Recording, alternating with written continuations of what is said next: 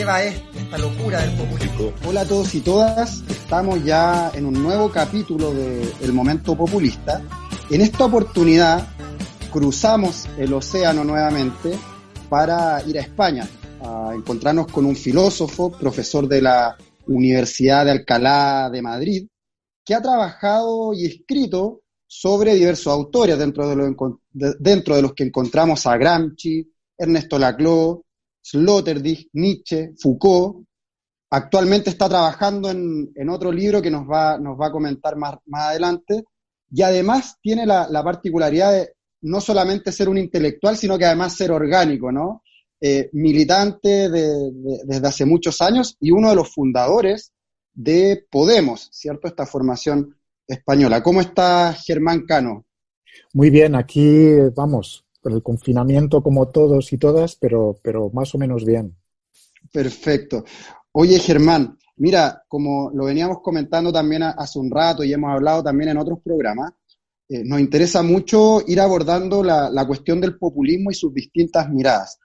Particularmente, nos, nos parece muy atractivo tu, tu, libro, el que escribes a propósito de una conversación con Jorge Alemán, ¿no? Este que tengo acá, el desencanto al populismo, donde parten ustedes hablando desde la incertidumbre, de la encrucijada de una época, van a plantearnos, ¿no? Donde habían más preguntas que respuestas, pero además donde habían ciertas posiciones, que ahí Jorge Alemán, ya lo veíamos en el programa, hace unos programas antes, nos hablaba de esta izquierda superyoica, ¿no? Que venía un poco a impugnar esta, estas nuevas ideas más heterodoxas, podríamos decir. Entonces, Hoy día nosotros identificamos que en Chile se está viviendo un momento similar y de hecho nos tomamos el nombre de este programa a propósito de esa lectura del momento que hacemos. Creemos que hay una lectura de un momento populista, eh, no en su sentido peyorativo, sino que precisamente en el sentido de una categoría que nos permita construir esta nueva frontera, construir este pueblo, eh, los de abajo versus los de arriba, ¿no? Entonces, ¿cómo tú ves a propósito de la experiencia militante, orgánica, de construir un partido, ¿cierto?, con esta idea no, que no descansan en, cómodas teorías o en, un romanticismo eh, más, más firme, ¿cómo se trabaja este proceso de la idea en torno a, una, una, organización militante? No solamente en torno a la construcción teórica, sino que cómo esa teoría también se va traduciendo en la construcción concreta de una organización. Pues te agradezco mucho la, pregunta, Juan Pablo. La verdad es que es un libro que surge de la necesidad de, arrojar luz sobre, sobre una coyuntura que en esos momentos ya estaba agotándose y, que nos permitiera tanto a Jorge como, a mí saber qué, había pasado en esos años ¿no? y, entender qué había pasado a la, luz de nuestras trayectorias teóricas y, y militantes que, coinciden en algunos aspectos, pero, pero son divergentes en otros.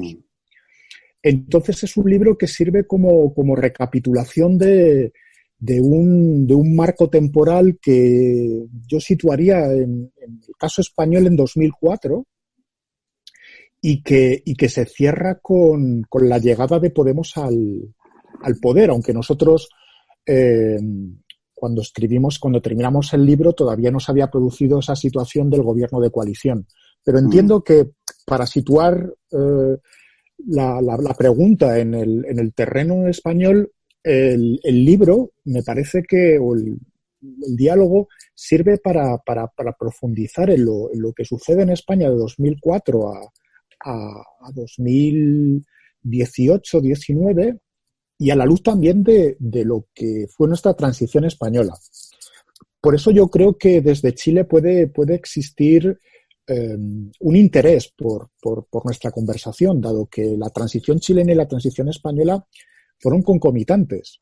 Es más, yo recuerdo que cuando, cuando tenía la conversación con Jorge, tenía muy presente un, un libro un libro donde Ernesto Laclau eh, en Chile realiza varias intervenciones y en donde en, una conversación eh, final de uno de los apéndices o de los epígrafes del libro se refiere concretamente a la melancolía eh, surgida en la transición chilena, en un momento en el cual se espera que vaya a suceder una efervescencia transformadora, un, horizonte totalmente diferente del que, del que se había tenido hasta ese momento y, se percibe que, la transición no, no, responde a esas expectativas, ¿no? produciendo una suerte de desencanto, una, una situación un tanto decepcionada.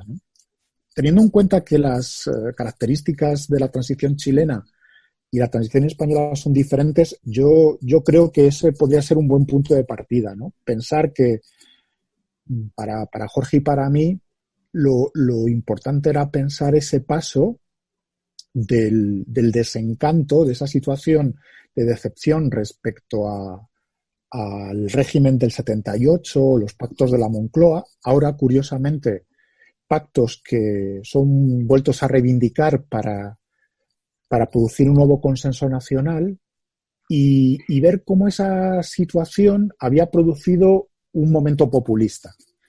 Cuando salió el libro se nos, eh, se nos dijo eh, con un cierto tono de sarcasmo que quizá habría que titularlo del populismo al desencanto, entendiendo que lo que estaba sucediendo en, España en, ese momento preciso eh, podría diagnosticarse mejor como, una situación de resaca de la situación populista. Pero creo que, dado, dado eh, lo que estamos viviendo y, a tenor de la, de la, situación actual, el libro todavía sigue siendo, o el título del libro todavía sigue siendo pregnante. Sí, oye, y a, propósito de eso, eh, efectivamente, creo que, para quienes leemos desde Chile este libro nos trae varias, varias preguntas, varias claves además, porque precisamente es la historia, eh, en tu caso al menos, de una persona que viene de la izquierda, ¿no? Pero que ha transitado precisamente eh, un proceso histórico, nada más ni nada menos que la transición española, que como muy bien decías tú, la transición chilena es calco y copia, yo diría, eh, parafraseando a Mariátegui, ¿no? Que de la, de, la, de la transición española. Por tanto, las formaciones políticas y las disputas teóricas en ese sentido son bien similares.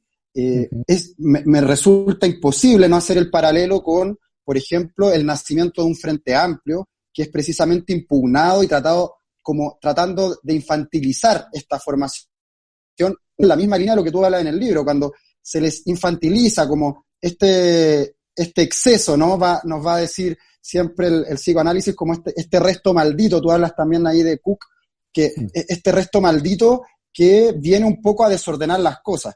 Pero más allá de eso, que es un lugar bastante común para quienes generalmente nos planteamos desde lugares de, impugnación a, lo, a, la, a, la, teoría como más, más establecida y, y, buscamos siempre crear esas nuevas formas, me gustaría también un poco entrar en la cuestión de las disputas teóricas, porque la, formación de, una organización política, de un partido, que tiende a ser, a, verse al menos en, términos eh, institucionales, ya de por sí más conservadora, ¿no? De, esta irrupción, de esta necesidad de lo novedoso, eh, pero además que condensa diversidad, diversas miradas, ¿no?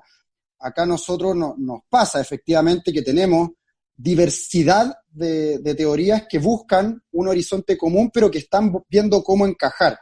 Cuando conversamos con Jorge Alemán nos decía, bueno, acostúmbrense a que las piezas nunca encajen y, trabajen con eso. Y a nosotros que hemos definido que el, populismo como nuestra categoría de análisis, ¿cierto?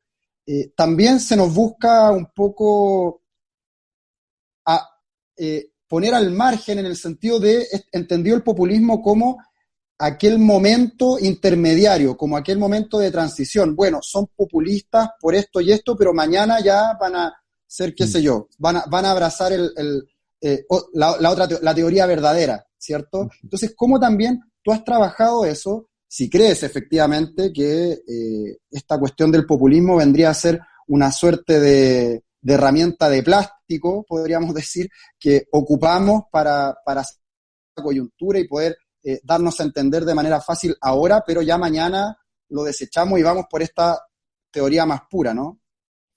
Sí, ya que, ya que planteas esto, yo creo que esto que has llamado el, momento populista o lo que se suele llamar como momento populista, remite por un lado a, a una reflexión sobre la forma de lo político en general, que eso es lo que fundamentalmente encontramos en la CLO. Oiga, si analizamos eh, lo que se hace cuando hacemos política, veremos que siempre hay una impronta eh, populista. Creo que esa reflexión es muy importante y, creo, sin embargo, que debe complementarse con otro punto de vista que es el que ahora mismo más me interesa, que es eh, conectar esa, estigmatización de lo plebeyo, esa estigmatización de lo popular en un, en un marco teórico mucho más amplio, es decir, entendiendo que, esa estigmatización de lo popular la hemos encontrado desde la Revolución Francesa, desde, desde la consolidación de un discurso que, buscaba una transformación de la sociedad desde abajo, cuestionando la continuidad histórica. Por eso em, creo que tenemos que disputar el concepto, el concepto de populismo. Creo que creo que es difícil, dado que siempre te esquinan o siempre te, arrinconan a un, a un espacio que muchas veces no es, no es fácil de, desorganizar, pero esa, esa, situación nos lleva también a un, a un debate incesante eh, con dos tradiciones, la, tradición liberal y la tradición marxista. O sea, desde, desde, desde desde la tradición liberal y desde la tradición marxista, esto que podemos llamar lo popular, lo plebeyo, es un punto ciego de su análisis. Entonces, claro, en la medida en que nuestra situación histórica está marcada por, por la erosión y la crisis, a mi modo de ver, eh, irreversible de la tradición liberal y tradición marxista en su sentido más ortodoxo, ahí se abre un escenario, una, una coyuntura que es riquísima para, para, para, para pensar y para, para, generar un nuevo activismo y una nueva militancia política. Y no, vamos, si quieres entro un poco en detalles de, de por qué el, el, populismo, el momento plebeyo, es, es como un intruso para estas dos tradiciones, pero creo que se entiende bastante bien. Dado que sí, de, hecho, la, experiencia popular. Tú, tú, le pones el nombre, ¿no? Del el intruso populista. Eh, claro, claro, claro. Y, y, creo que creo que la metáfora es, es sugerente, no, no tanto porque, porque la acuñe yo, sino porque ilumina como una especie de espacio doméstico, un espacio de, de, señorío intelectual donde, donde, donde hay que hacer la política en función de determinadas normas y donde todo lo que viene desde fuera es visto primero como lo absolutamente otro, lo cual no es mm. cierto porque, porque porque esa caricaturización del populismo de lo plebeyo como lo radicalmente otro de la institución o lo radicalmente otro del statu quo, creo que, creo que no, nos, no nos sirve para nada, no, simplemente sirve para estigmatizar o para, para expulsar a la, a la fuera del discurso a estas posibilidades teóricas y militantes y de lo que se trata es de abrir un espacio de reflexión que me parece que no está cerrado ni se va a cerrar en los próximos tiempos. Sí, de hecho, absolutamente de acuerdo con lo que tú planteas. Me parece que la, tradición marxista clásica, ¿no?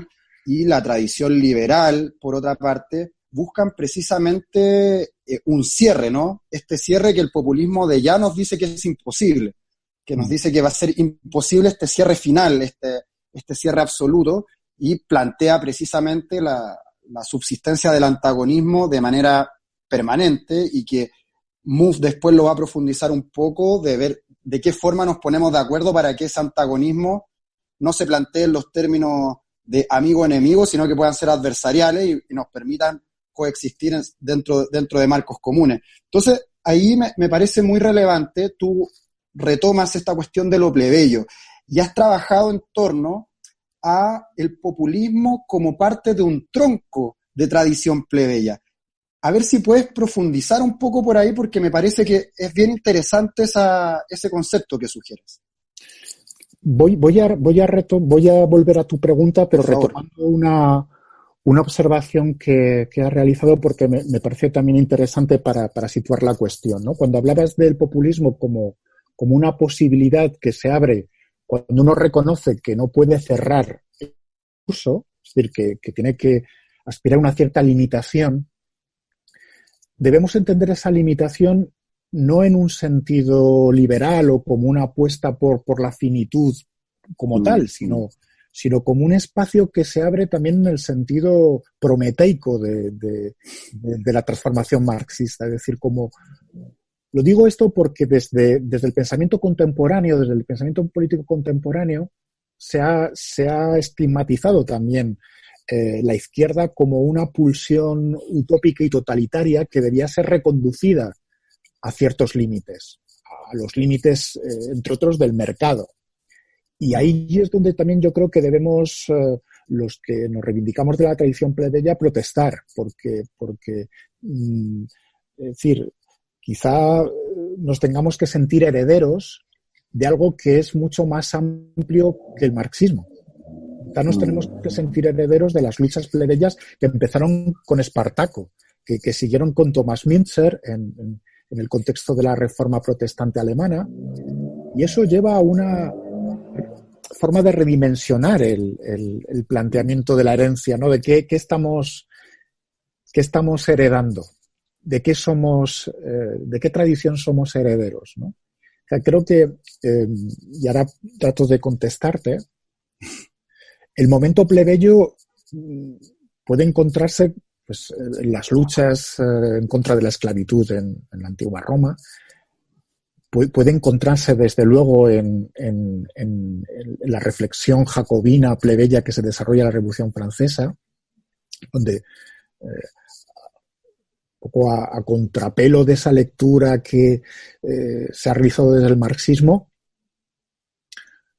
no hubo, no hubo una revolución burguesa, fue una revolución popular, fue, una revolución que, intentó desde abajo poner límites a una situación de, degradación de lo humano que empezaba a ser vista como insoportable. Em, por lo tanto, creo que desde, desde la teoría y desde la militancia eh, nacional popular, es, muy interesante también que nos salgamos del, del espacio de discusión en donde el populismo se había desarrollado en los últimos tiempos. Es decir, reivindicar a Maquiavelo, por ejemplo, como un autor de la tradición plebeya, o reivindicar, yo qué sé, a, Robespierre, o, reivindicar otros autores.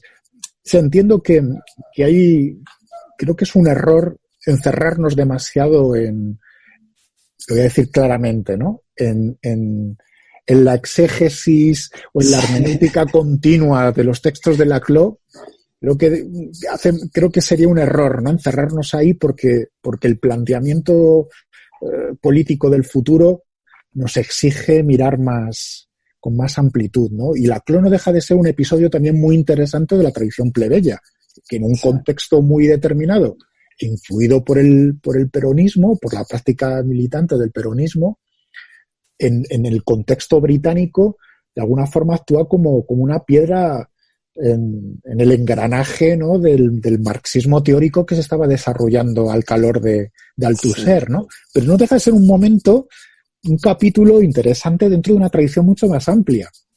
Claro, claro, y además recordar, muy, muy importante eso que mencionas tú, que la CLO miró al peronismo luego de salir de Argentina, ¿no? es ¿Cierto? Ya lejos en Inglaterra, él empieza a identificarse más fuertemente con, esta tradición. Y nosotros también hemos hecho eh, un ejercicio similar, o estamos haciendo un ejercicio similar mm. desde acá. De hecho, eh, sostenemos que uno de los proyectos de carácter nacional popular y que podríamos decir que, que operó con categorías populistas en Chile, lo, más reciente el de Salvador Allende, ¿no? Eh, y, lo consideramos así precisamente por la capacidad que tuvo de construir esta frontera, este nosotros, ellos, pero además, cómo se pudo hacer cargo de construir o intentar levantar un proyecto eh, de reivindicación socialista, pero por las vías que nadie se esperaba, o sea, no era por la vía armada, eh, era apelando a, símbolos muy chilenos, ¿no? la revolución de la empanada y el vino tinto.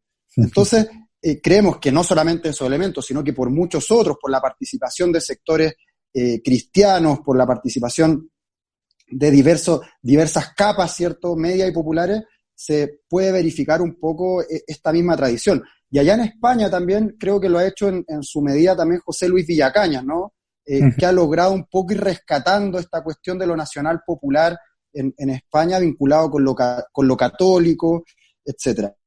Eh, y, volviendo un poco a la, a la, cuestión que planteabas antes, precisamente de, este, de este como populismo que, se, que, no encaja, ¿cierto?, en las tradiciones ni liberal ni, ni marxista clásica. Y, y, eso también la valió a, a, a, los proyectos que podríamos denominar nacional popular o de esta tradición plebeya, que me gusta mucho ese concepto de la, de la tradición plebeya, siempre han sido denominados como los bárbaros, ¿no? En, el peronismo se decía se escaparon los animales del zoológico.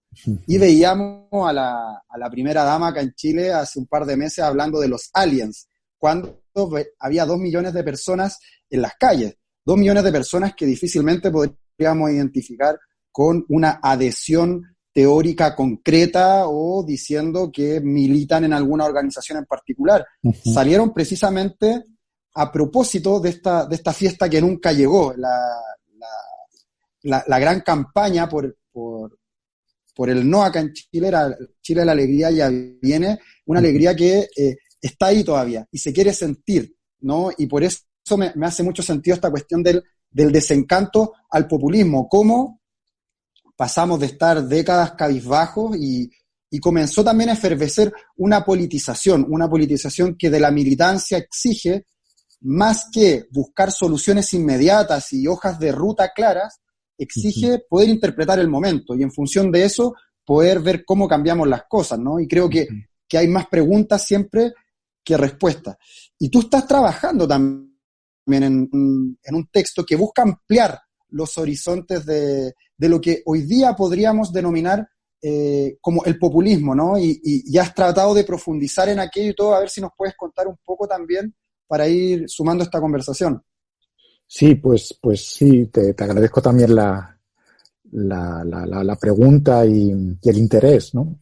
Sí, se trata de un ensayo que lleva como título El desprecio del pueblo y busca reflexionar sobre, sobre la, ambivalencia de, del rótulo, ¿no? Del, de la expresión, ¿no? El, desprecio, el desprecio de, las clases dirigentes hacia esa masa eh, heterogénea que siempre es eh, observada con metáforas eh, naturales o meteorológicas, que tú comentabas hace un momento, ese desprecio al pueblo que naturaliza cualquier actividad o cualquier pulsión política y que, por ejemplo, en, España tiene, tiene, tiene en el libro de Ortega, La rebelión de las masas, un, jalón importante, ¿no? Que, ha servido también para interpretar el fenómeno a nivel mundial. Es curioso que el, ensayo más conocido em,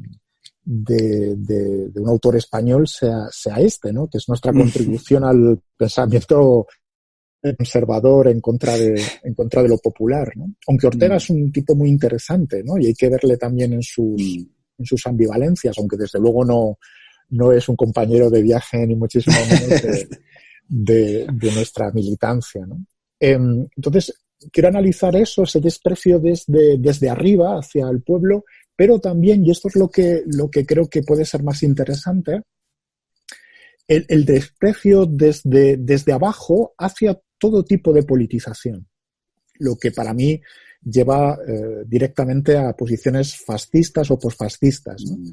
Me, parece, me parece paradigmático que personajes como, como Boris eh, Johnson en, Reino Unido o como Donald Trump, que son, que son representantes de las élites políticas, económicas y de la aristocracia, por así decirlo, del, mundo contemporáneo, de la aristocracia de las finanzas o de la aristocracia cultural, tengan apoyo popular, tengan un apoyo popular en algún sentido. O sea, creo que, creo que también hay que, hay que cuestionar o hay que reflexionar sobre cómo las dinámicas populares no tienen que ser necesariamente emancipatorias. Mm. Y cómo se está produciendo en este momento una fusión, una fusión eh, entre el desprecio desde arriba y el desprecio hacia abajo, hacia las mediaciones y hacia la política, ¿qué impide reflexionar sobre la tradición plebeya, sobre lo popular? O sea, digamos que mi intento es pensar la tradición plebeya más allá de esta pinza, ¿no? Que entendería que lo popular es, por así decirlo, ¿no? Lo que las clases dirigentes quiere que sea, ¿no? Esa, esa, esa, esa visión o esa caricatura de pasividad, de conformidad, de, de intolerancia, de agresividad. Bueno, vamos a, vamos a, vamos a estudiar esto, vamos a, vamos a cuestionar y discutir ese, ese, ese, lugar común porque desde luego no, no es lo que yo desde luego identificaría eh, por lo popular o por la tradición plebeya. ¿no? O sea, es un poco rescatar lo popular de, de, de, de cierto cliché o de, cierta, de cierto estereotipo de, de, de lo que mm, vulgarmente en los medios de comunicación se llama el populismo. No, no, no hay que pensar eso, hay que, hay que, hay que discutir, hay que confrontar esas lecturas porque hay un juego de, de, espejos y de proyecciones que necesita ser problematizado. Sí, absolutamente. De hecho, eh, bueno, Gramsci nos hablaba un poco de que en, en, el pueblo, ¿cierto? En la nación existen estas pulsiones, emancipadora y conservadora, por tanto, creer que solamente vamos a encontrarnos con una y desilusionarnos cuando no es así con la otra, eh, es realmente engañarnos a nosotros mismos. Total. Y, efectivamente tenemos que hacernos cargo de ello. Y Maquiavelo antes también, también lo planteaba así, ¿no? Entonces, eh, me parece muy interesante esta cuestión de este título, es muy sugerente, lo del desprecio del pueblo, precisamente porque el pueblo, eh, en el populismo es central el concepto de construir el pueblo, ¿no? No, no hay, una, no, no hay un pueblo preconstituido ni predeterminado. Lo que hay es una población, sí, un grupo de gente. Pero la, la tarea precisamente del populismo es cómo construimos esta identidad que además es contingente. No es una cuestión que nosotros construimos un pueblo ahora y dura mil años, sino que es precisamente una construcción que se va dando de manera contingente y que hoy día, bajo un modelo neoliberal, también tiene sus propias características. Por eso, desde, desde, eh, desde la, posición, desde la posición a la defensiva de, las, de las clases eh, dirigentes en este mismo momento, eh, hay una naturalización y una esencialización del pueblo. Y esa es la trampa a la que no, no podemos plegarnos, ¿no? No, no podemos asumir, justamente porque el pueblo es una construcción, que la dinámica popular está ahí esperándonos, que está subyaciendo ¿no? a, los dispositivos de poder y que, y que se levantaría ¿no? en el momento en el que se le diera la voz.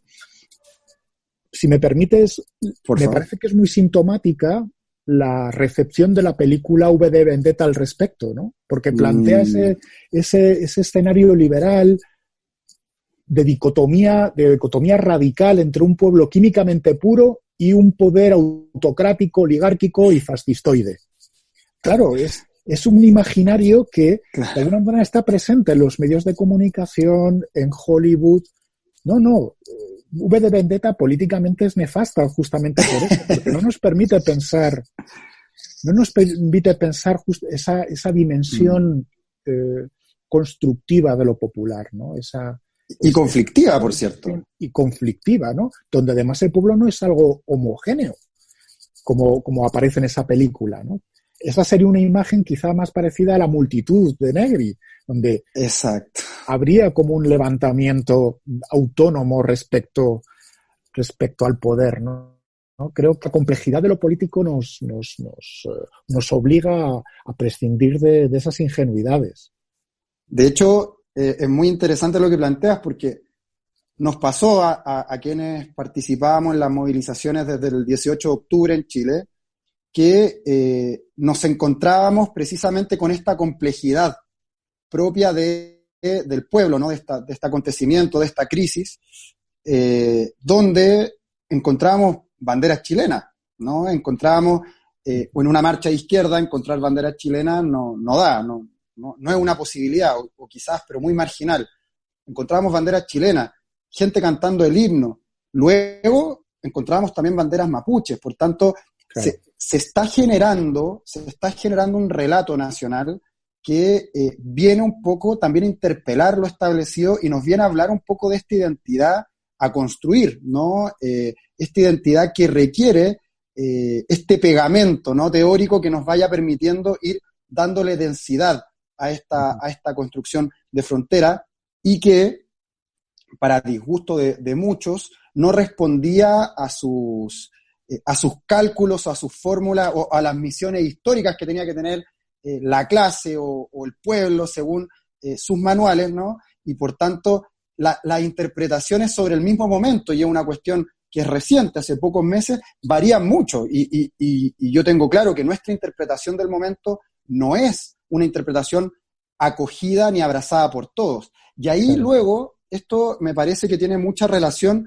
con eh, la experiencia que ustedes tuvieron en la formación de un partido político a propósito también de, una suerte de revuelta, estallido, crisis, eh, donde tampoco podríamos decir que hay un, hay un relato lineal o, lógico del 15M a Podemos eh, y a las diversidades que, complementó. Me gustaría que te refirieras un poco a eso, pero también a, algo que acabas de mencionar, que es esta cuestión de la multitud de Negri, ¿no? de esta cuestión de la autonomía y cómo también ustedes convivieron, convivieron con estas identidades y cómo finalmente las terminan eh, resolviendo a propósito de, un discurso o de una construcción de un discurso populista. Claro, sí, me, planteas, me planteas un, una reflexión sobre el paso, el tránsito del 15M a, Podemos, ¿no? Te, voy a contar una anécdota personal, pero creo que, es significativa, ¿no? De este paso.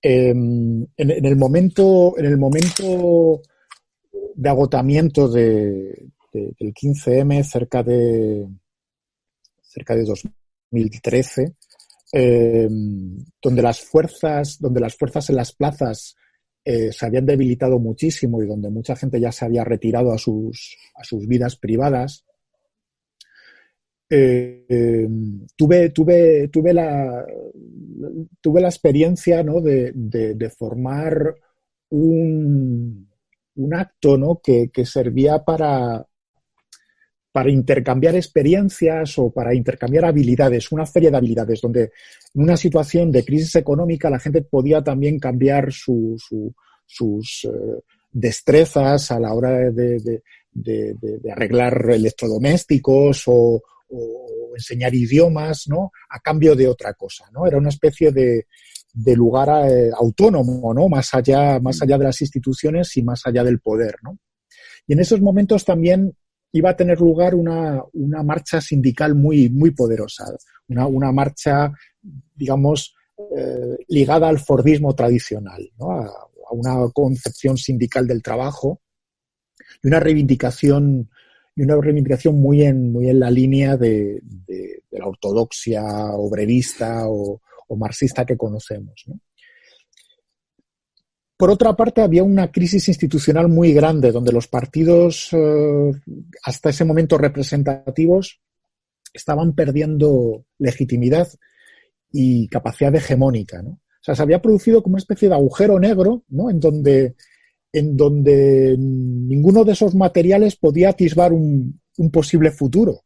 La, sensación que muchos teníamos era la de la dispersión, de que había un momento de erosión institucional muy fuerte pero que no había, no había forma de, construir una alternativa. ¿no? Y esto fue lo que nos llevó a muchos a interesarnos por una formación política que, que diera la batalla en el Parlamento, en las instituciones, entendiendo que la, que la posición autonomista estaba, estaba desgastándose ¿no? y sobre todo estaba, estaba produciendo una, una una situación en donde, en donde solamente resistían los más militantes y donde esa, esa, esa intensidad militante no permitía la aproximación a gente no tan interesada en la política o gente que, que trabajaba o que tenía que, llevar su salario a casa, etcétera. ¿no? yo ya aprecié hasta qué punto el autonomismo eh, no terminaba de contactar o de, conectar con una mayoría social que no, que no tenía tiempo para estar eh, en las asambleas, ¿no? no tenía tanto tiempo para poder eh, politizar, politizarse activamente. O sea, necesitaba un, liderazgo, necesitaba un, instrumento en el que pudiera de alguna forma abdicar y en el que pudiera, el que pudiera ceder cierta, cierta autonomía. ¿no? Y esto es lo que, bueno, nos llevó también a múltiples discusiones, porque te puedes imaginar, los sectores más autonomistas nunca vieron, mm, nunca vieron factible la opción de Podemos y desde luego ahora tampoco la ven, ¿no? O sea que siguen sin admitir que a pesar de que, de que, de que Podemos pueda ser una herramienta fallida, que eso es otro tipo de discusión, alteró y, y ha profundizado eh, la erosión del régimen del 78 sin ningún género de dudas, ¿no? Nuestra situación no es la misma. Esto hay que reconocerlo. Mm. Y esto se debe a que hubo una opción que apostó por lo, por lo institucional, apostó por una lectura y un diagnóstico de la realidad muy, muy, muy determinada también por las experiencias latinoamericanas en ese momento. O sea, Podemos no se entiende sin, sin la experiencia de, resistencia latinoamericana ante, ante el liberalismo en, el ciclo de ese cambio de época del que Correa, ¿no? En Ecuador, ¿no? La década dorada, podríamos decir. Claro, ahora la situación también es verdad que ha cambiado, ¿no? Pero, pero no por ello tenemos que abandonar ni tenemos que hacer una, una demolición eh, inmisericordia de, de todos esos eh, planteamientos que a mi modo de ver todavía siguen siendo válidos. Claro, además eh, es muy, muy relevante esta cuestión que desde una crisis institucional, mm. la conclusión que toman tú y otro grupo de personas es que necesitamos crear más institucionalidad, ¿no? Necesitamos meternos en la institucionalidad. Cuando uno de, la, de los principales recursos sería eh, contra la institucionalidad, derechamente. Y, acá en Chile eh, tenemos una lectura similar en el sentido de que abandonar la institucionalidad no significa que deje de existir. Exacto. Significa que dejamos de disputarla, significa que les dejamos a ellos, a ellos la élite, a ellos eh, los poderosos, a ellos los mismos de siempre, a ellos los neoliberales, el control de todo. Eh, porque nuevamente caemos en esta romantización, podríamos decir, del pueblo, ¿no? Donde el pueblo va a dejar de acudir a la institucionalidad, donde para el pueblo, como nosotros eh, no, no, no, nos identificamos con esta institucionalidad, para el pueblo tampoco ser, porque nosotros los dirigimos, ¿no? Eh, y creo que es un poco más complejo que eso. Efectivamente, hay un descontento. Y hay, incluso podríamos estar hablando de, de una cuestión destituyente, ¿no? Donde quieren que se vayan todos. Pero eso en ningún caso significa eh, destruir la institucionalidad, ¿no? Significa precisamente disputarla. Y ahí ustedes dieron esa, esa reflexión y dieron ese paso, que les permitió eh, aglutinar a un grupo de identidades también distintas. Yo, ahí tú quizás nos cuentas un poco más, pero tampoco fue que había una agrupación eh, homogénea, unificada, que fue por las instituciones, sino que había un grupo de personas que tenían bastantes acuerdos respecto del que hacer ahora, pero también bastantes desacuerdos respecto de eh, otra... y ahí tú te inscribes también en una tesis particular. Eh, desde acá seguimos también un poco los debates teóricos que se dieron en los distintos congresos de, de, de Podemos, y ahí me gustaría un poco también que nos cuentes cuál, cuál fue tu rol y cuáles eran tus posiciones. Sí, uff, es, eh, es, es, largo, sería largo de explicar, pero voy a intentar sintetizar. Eh, bueno, la verdad es que se había generado una red militante muy poderosa en el 15M. O sea, todos esos años están, están salpicados de reuniones, de actividades, de encuentros, donde, donde se generó una red, una, una red política de confianza muy, muy poderosa, ¿no? Y, y es cierto, y, y esto también lo digo, lo digo para, para pensarlo autocríticamente, que, que, Podemos también surge en un, en un, contexto muy, muy, muy marcado por la preponderancia de dos universidades, de dos, de dos facultades, la Facultad de, de, de Políticas de Somosaguas y la Facultad de Filosofías. Hay una cantidad de cuadros que proceden de ahí importantísimo. De hecho, la gestación de Podemos en un, en un primer momento, en un primer momento quiero, quiero subrayarlo, se nutre fundamentalmente de esas dos experiencias, intelectuales y teóricas, con lo que también supone un perfil intelectual que también debe ser sometido a crítica, ¿no? Y que, que introdujo también muchos prejuicios y, muchas problemáticas erróneas a la hora de, conformar la organización. Que eso hay que, hay que, hay que analizar también retrospectivamente, porque es verdad, y esta crítica yo creo que es, es legítima, que fue un experimento muy académico en cierto sentido. Fue una vanguardia, no en el sentido clásico, pero mm. que marcaba de alguna forma el ritmo. Nunca hubo, y esto hay que reconocerlo, una fluidez y una interacción profunda entre, entre el aparato del partido y los círculos. Los círculos se presentaron como una, como una experiencia popular desde abajo que pudiera que pudiera también eh, someter a crítica o, presionar los, los, uh, descarrilamientos, los desvaríos de, de, la, parte más ejecutiva, ¿no? Pero, pero nunca fue nunca fue eso una realidad, ¿no? La verdad es que ahí hubo siempre, sí, siempre hubo una dependencia de lo que eh, en ese primer momento se llamó eh, la ventana de oportunidad, ¿no? La intervención es la ventana de oportunidad, ¿no? La, máquina de guerra al servicio electoral. Y eso yo creo que sacrificó, sacrificó democracia, sacrificó sentido, sentido de la discusión y de la, de, deliberación republicana y democrática que, se necesita para, una organización eh, con visos de futuro, ¿no? Es decir, se organizó un aparato, eh, de alguna forma, al servicio de, dinámicas plebiscitarias, donde, donde la figura del, caudillo, del líder, de, Pablo Iglesias en este caso, era fundamental, ¿no? Yo creo que eso fue un error. Y ese error, ese error eh, forma parte de, la historia de Podemos desde el principio, ¿no?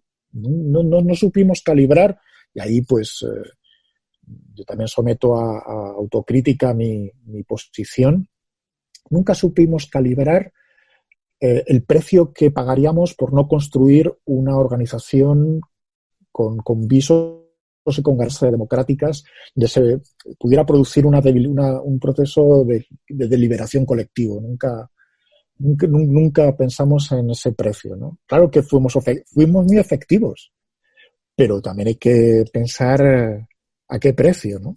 ¿Cuál es el precio que se pagó? Uf, una reflexión que me deja por lo menos helado respecto de eh, que nos permite sacar muchas cuentas. Nosotros también hemos sido muy críticos respecto de, los procesos que ha vivido Podemos y, y, con todo el cariño, fraternidad que tenemos a muchos compañeros y compañeras, siempre hemos dejado claro que acá también vivimos nuestro propio proceso y todas estas conversaciones, ¿cierto?, nos sirven para, para ir tomando nota, pero en ningún caso, y no vuelvo con Mariati, queremos ser ni calco ni copia, ¿no? Claro, eh, claro.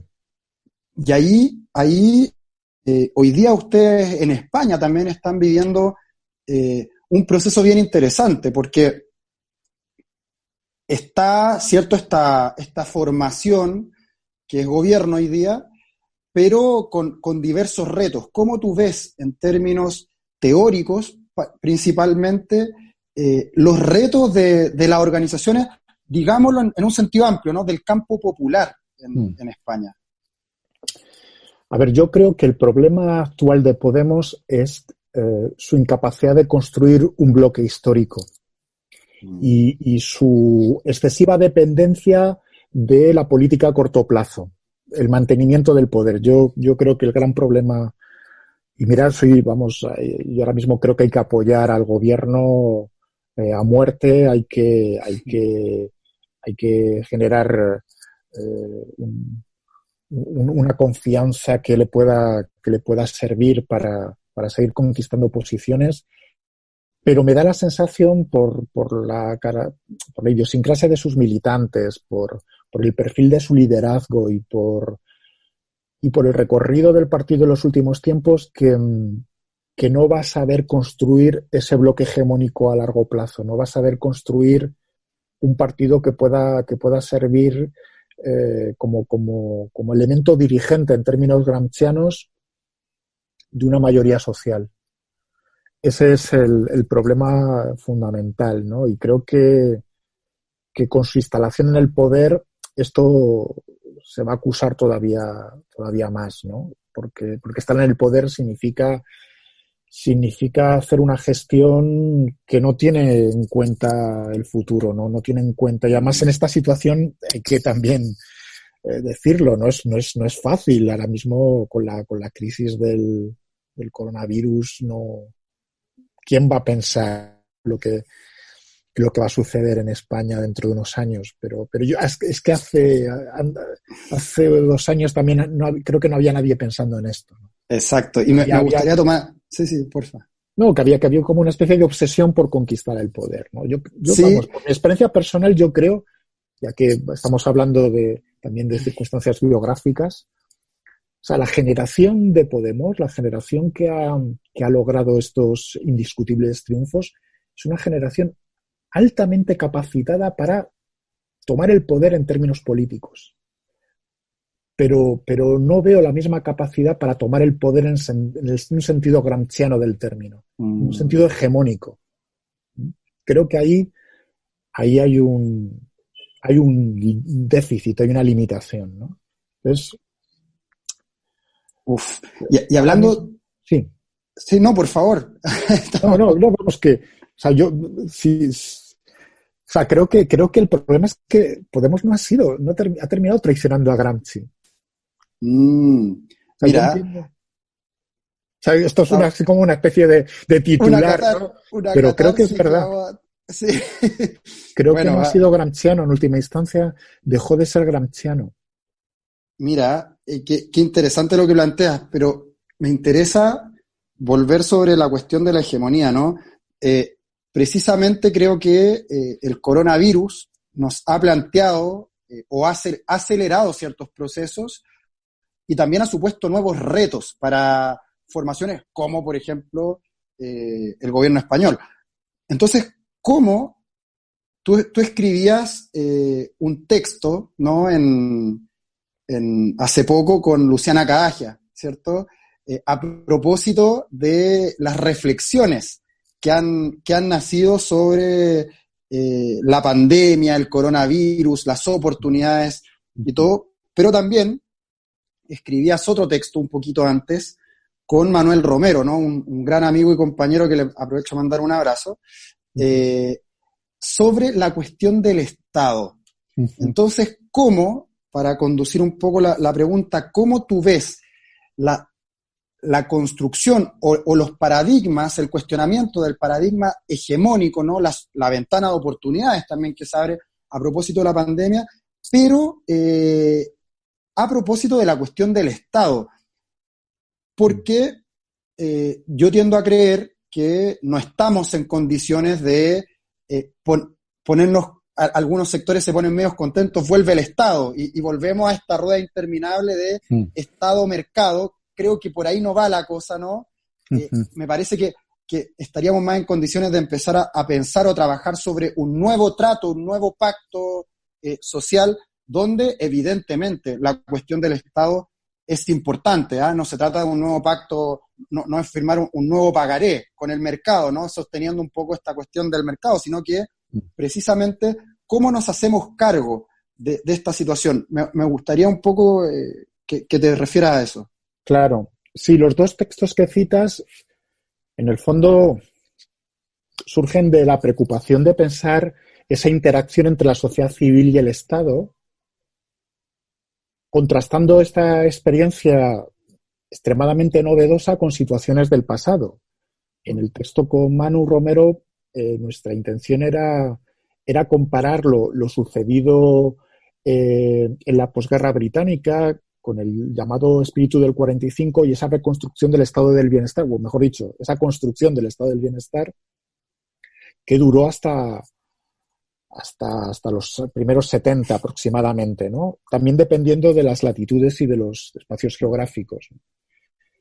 Claro, por ejemplo, antes eh, lo comentaba, ahora mismo un, un tema importante de la agenda política en España es eh, la posibilidad de construir o de reeditar los pactos de la Moncloa.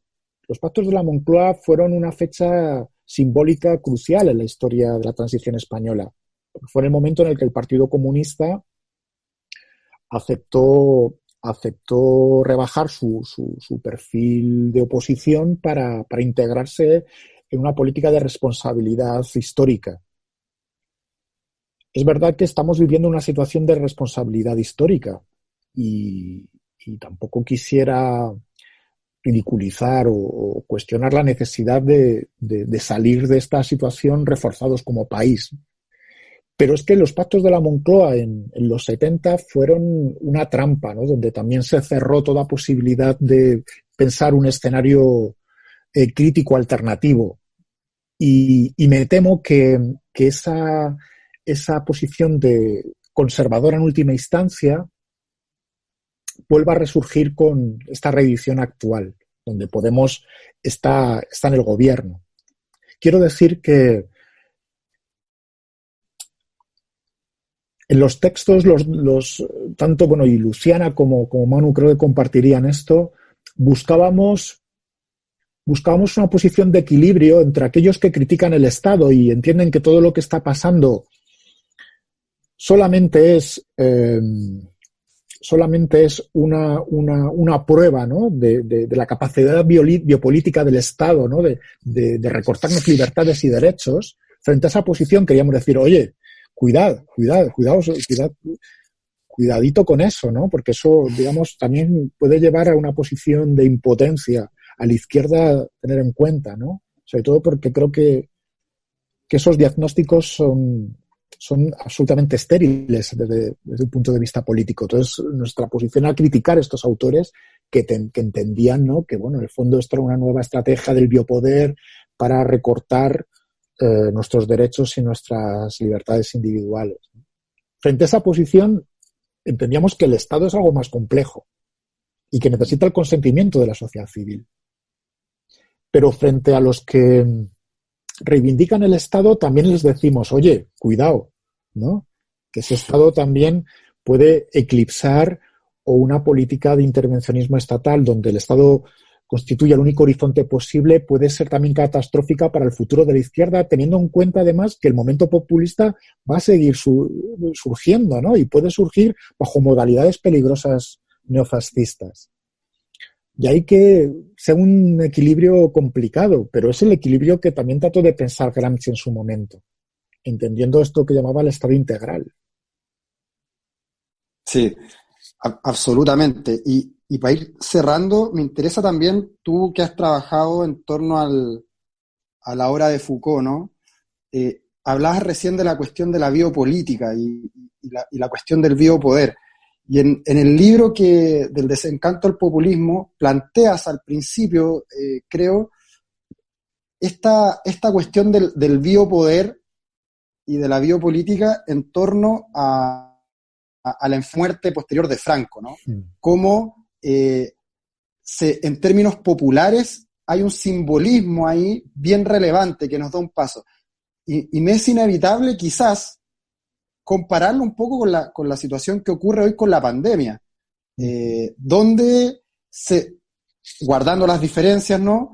También vuelve a resurgir, no es que haya, que haya estado oculto, pero vuelve a estar al menos en nuestras reflexiones la cuestión eh, del, del, biopoder, la biopolítica. ¿Cómo tú has tomado este momento en torno a, ese concepto muy, muy Foucaultiano, no?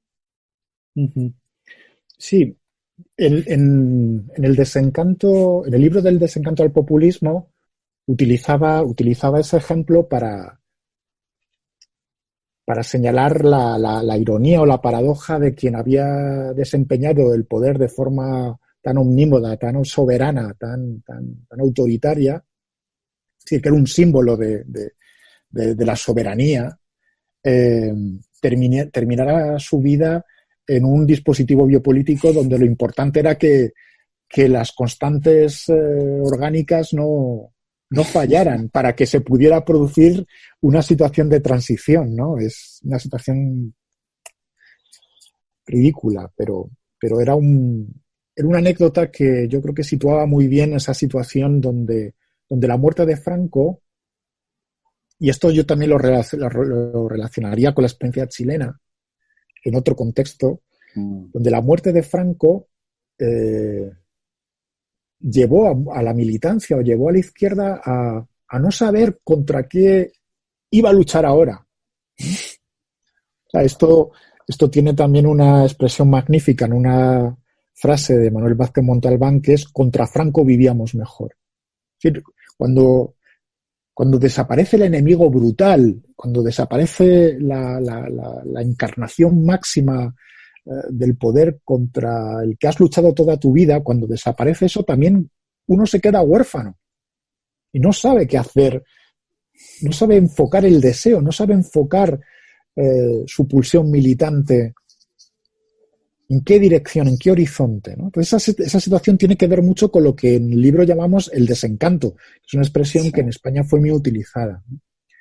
Yo en todo caso soy em, escéptico o, o quizás sería precavido respecto a la utilización de estos términos biopoder y biopolítica, porque el propio Foucault tampoco los usa. O sea, esto es más bien una, una lectura que fundamentalmente se desarrolla en, en la filosofía italiana, en la filosofía política italiana por parte de autores como Agamben, Espósito, Negri, Virno, donde ese, ese momento de la obra Foucaultiana es explorado en, una dirección diferente a la que, por ejemplo, a Luciana y a mí nos interesa, que es la, la apuesta por la gubernamentalidad. ¿Por qué nos interesa más esta, esta lectura de la gubernamentalidad que la, que la lectura biopolítica de Foucault? Porque nos permite hacer una aproximación entre Foucault y Gramsci. Nos, permite entender la conexión que puede existir entre una, una, una visión dinámica, eh, bidireccional del poder, donde, donde, el poder está siempre, eh, está siempre en interacción, es un juego ¿no? que, que permite cierta movilidad y, por tanto, esto nos permite pensar la hegemonía, a diferencia de lecturas donde bueno, solamente habría una oposición, el biopoder frente a la biopolítica, que es el esquema un poco eh, reduccionista al que nos conduce Negri, y, bueno, Negri y Hart, que es entender que por una parte está el biopoder y luego la biopolítica de la multitud, ¿no? Lo que y nada más. Claro, pensar la hegemonía Pensar la hegemonía es pensar justamente la complejidad del esquema entre dominantes y dominados y pensar esta situación en términos de tensión dialéctica, donde no hay eh, dos polos eh, químicamente puros. Donde, Claro, de hecho los socialdemócratas rusos decían a la, hegemonía, le, decían que era este espacio que había entre la, cuando la, la, clase, ¿cierto?, no cumplía su misión histórica, como este hiato que se, que se generaba ahí, era, era la cuestión hegemónica, el, volvemos al principio, ¿no? al exceso, a esta cosa que no, no, no se explica fácilmente. Y, y, esa parte precisamente de la, de la, cuestión de la biopolítica y del biopoder que tú hablas a propósito de Franco y de las reacciones de la izquierda eh, marxista clásica, nos hace mucho sentido acá, precisamente porque nos pareciera muchas veces que la, contra izquierda... contra Pinochet vivíamos mejor. Claro, o, o todavía nos quieren poner en la dicotomía democracia-dictadura, cuando eh, para nosotros y nosotras ya no estamos en dictadura, por tanto ponernos en esa dicotomía y querer bancar todo lo que no sea dictadura simplemente porque eh, tenemos el miedo de volver allá, no da, ¿no? Y, ahí, y ahí nos hace mucho sentido esta cuestión de la profundización y la radicalización de la democracia, de la democracia radical, ¿no? Porque eh, porque nos lleva precisamente a un plano de entender un desde acá. El desde acá ya no es la dictadura, ya no es la dictadura, es la democracia, una democracia liberal con muchas cuestiones por solucionar, pero desde ahí partimos. Por tanto, eh, eso me parece que es uno de los motores que a nosotros hoy día nos mueven en torno a, esta construcción militante y a esta lectura del, momento populista, ¿no? Porque eh, mm. contra Franco vivíamos mejor, contra Pinochet vivíamos mejor, es claramente no, no, es, no se toma en su sentido literal, ¿no? sino que es precisamente esta situación de eh, que la oposición a, la dictadura, en el caso de Chile, resulta mucho más fácil o permite este cierre mucho más absoluto, mucho más cómodo a la hora de plantear diversos proyectos. Estoy pensando en, los 30 años de, la concertación o eh, este pacto, ¿no? Este, esta política del consenso que se rompió hace poquito en Chile. Entonces, creo que, esa cuestión que tú dices es muy relevante y puede también permitirnos acá abrir, abrir esas reflexiones. Si me permites, por favor, un, último apunte para, para, sobre todo para resaltar la importancia de la historia chilena para, para pensarnos, para, para, para establecer eh, eh, diálogos o, elementos de continuidad. Una, una, escena que me parece crucial para, para, recuperar y repensar a la luz de lo que está pasando es el golpe de Estado Allende. El golpe de Estado, porque ese fue un momento decisivo para toda la izquierda mundial. El eurocomunismo español no se entiende sin, sin eh, una lectura que entiende que lo sucedido en Chile puede pasar en España y que puede pasar en cualquier, en cualquier otro sitio. Eh, es, significativo que el, el pitch italiano también, Berlinguer, vuelva una y otra vez a esa escena crucial de la izquierda mundial que es el derrocamiento de Allende. Y eso nos, nos tiene que llevar a pensar, ¿no? Eh, em, ¿Qué lectura se hizo en ese momento? Quizá no se podía hacer otra. ¿Y qué lectura podemos sacar hoy respecto a ese fenómeno? Porque la izquierda, de alguna forma, a partir de lo sucedido en Chile, replegó, replegó ciertas aspiraciones y entendió que si no había, y a lo mejor esta reflexión hay que volver a hacerla, si no había una mayoría social, si no había un apoyo social hegemónico en la sociedad, no se podía eh, desarrollar un proyecto transformador. Y la segunda escena, que es eh, muy importante, por lo menos para pensarnos a nosotros, es la película de Pablo Larraín, No. Nosotros vimos mucho esa película a la hora de hacer la campaña de, Podemos en las europeas. Y muchas veces me ha venido a la mente la última escena de la película, donde, donde, el protagonista eh, encarnado por, por García Bernal, se va solo, melancólicamente, eh, sintiendo que, lo sucedido en Chile es una especie de transformación del antiguo régimen, ¿no? una, transformación a la altura de la nueva sociedad de consumo que en esos momentos se estaba introduciendo en el país.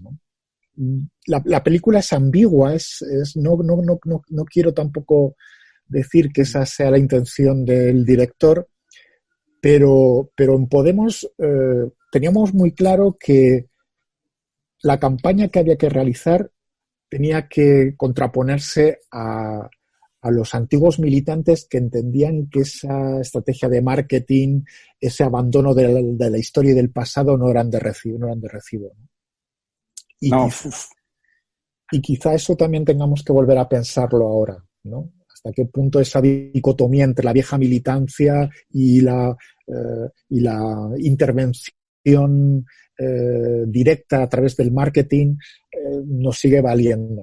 Por lo menos yo volvería a repensar eso. No, está buenísimo eso para ir cerrando. Y Germán, siempre nos gusta cerrar los programas también conociendo un poco los gustos de nuestro, de nuestro invitado. Gusto me refiero eh, cinéfilos, ¿no? Si estás viendo, recomienda alguna película o estás viendo alguna serie que te gustaría como dejarnos, también estaría muy interesante.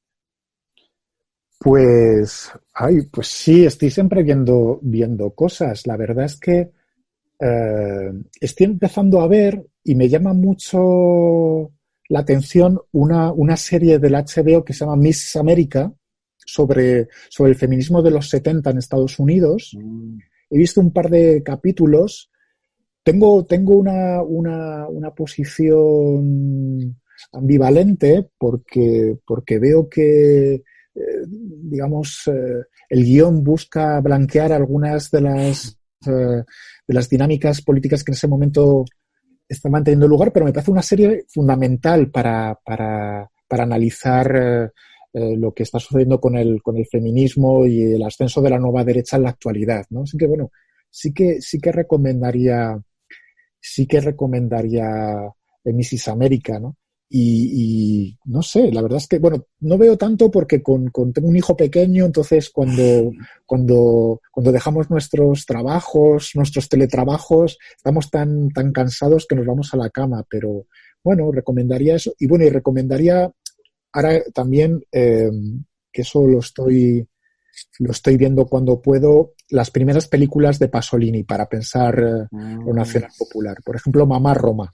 Recomendaría recomendaría ver Mamá Roma como una película eh, fundamental para, entender eh, cómo un cineasta quiere, quiere proponer un proyecto nacional popular en, el contexto de la posguerra italiana, en eso que se llamó el neorrealismo italiano. Recomendaría estas dos, estas dos cosas. Buenísimo. ¿Y algún libro que, bueno, estás terminando uno, pero Mira, estoy, estoy leyendo un libro que, estoy volviendo a leer un libro que me parece también fundamental para, para, para todos nosotros, los que nos estamos dedicando a lo nacional popular, que es El regreso a Reims de Didier Ribot, un sociólogo francés que fue discípulo de Pierre Bourdieu y Michel Foucault, Regreso a Reims.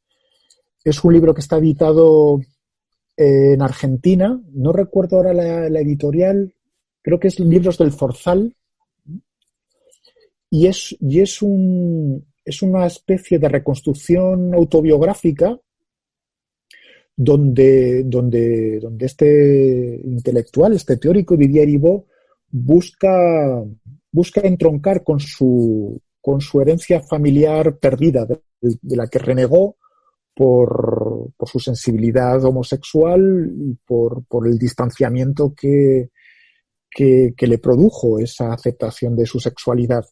Pero aparte de ser una reconstrucción autobiográfica de, de, es un, es un documento fantástico para comprender cómo en Francia la, la, masa social que en su día votó al Partido Comunista ahora está votando al Frente Nacional. Mm. A, raíz de esa, de esa reconstrucción, de esa vuelta al pueblo que hace Ribot, eh, nos deja reflexiones en la línea de Bourdieu y de Foucault magníficas. Es un libro altamente recomendable. Regreso a Reims de Didier Ibon. Perfecto, lo vamos a tener anotado ahí, lo vamos a, publicar también. Oye, bueno, Germán, agradecerte. Realmente ha sido una conversación muy estimulante. Me parece que quedamos con muchos pendientes, incluso eh, creo que se abrieron muchas, muchas puertas que nos van a permitir seguir estas reflexiones teóricas y, por cierto, militantes eh, en torno al torno al desencanto también y todo lo que todo lo que nos ha producido. Así que eh, agradecerte tu disposición, tu participación y, todos estos regalos que nos dejas para seguir pensando el momento populista. Muchísimas gracias a vosotros, ha sido un auténtico placer, Juan Pablo y saludar también a, la, gente de producción, a Vicente, a José, a todos quienes están detrás de, los controles, ¿cierto? Pues sí. Un abrazo, Germán. Bueno, un abrazo. Nos vemos. Cuidaos mucho. Igual.